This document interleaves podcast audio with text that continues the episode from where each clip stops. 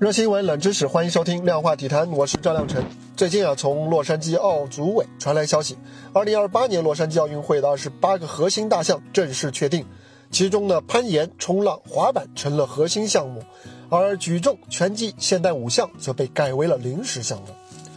如果在二零二三年的表决大会上通过的话，举重、拳击和现代五项就将被移出奥运会大家庭。这对于中国奥运军团来说呢，显然不算是一个好消息。举重是我们的传统优势项目，在今年结束的东京奥运会上，中国选手夺得了和中国跳水队相同的七枚金牌，堪称是梦之队。而从1984年首次参加洛杉矶奥运会至今，中国举重队一共斩获了四十一枚金牌。为什么举重、拳击和现代五项会变成临时项目呢？用综艺节目的话说，就是进入待定区 PK 席。那么他们又应该做一些什么才能够回到安全区呢？我们今天就来聊一聊这个话题。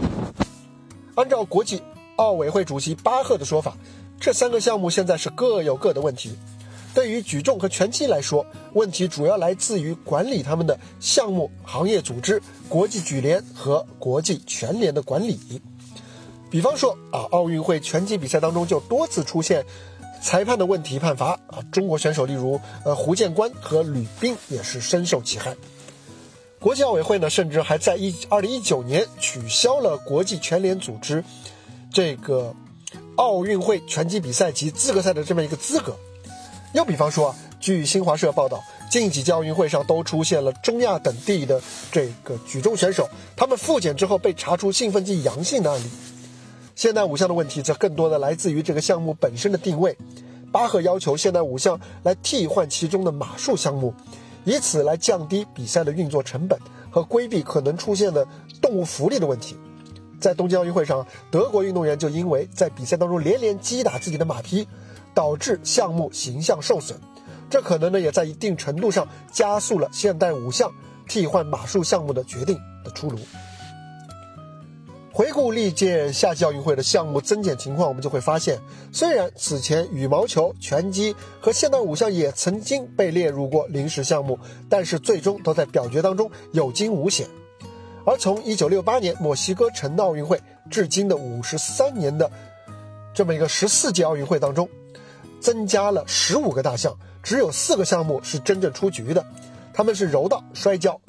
和棒垒球，而柔道呢是在次届的。慕尼黑奥运会上就回归了，而棒垒球呢也是时隔十二年，在今年的东京奥运会上回归。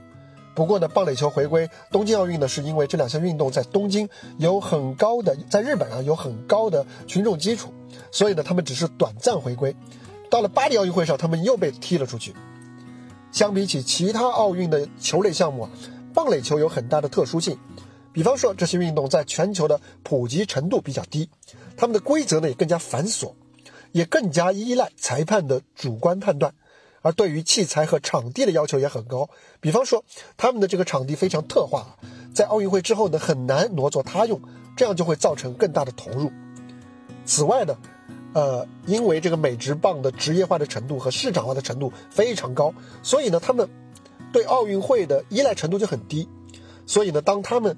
这个四月到十月的这么一个赛程和奥运会发生冲突的时候，他们也不会主动让路，这就导致最好的球员呢，往往无法出现在奥运赛场上。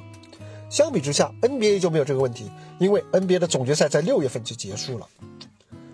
从棒垒球，我们来反观这个举重、拳击和现代五项，我们可能有足够的理由来乐观。为什么这么说呢？一方面，我们看啊，举重、拳击都是奥运会一八九六年诞生以来最早的一批正式项目，尤其是举重啊，它体现的是人类追求力量的极限，是一个非常根本性的这么一个项目。没有举重，恐怕奥运口号“更快、更高、更强”当中的“更强”的含义都不再那么完整了。另外一方面呢，这些运动啊，有很强的、很广泛的群众基础。看看中国选手举重选手吕小军在欧美健身圈里巨星般的超高人气，举重呢就绝对不是少数人刻板印象当中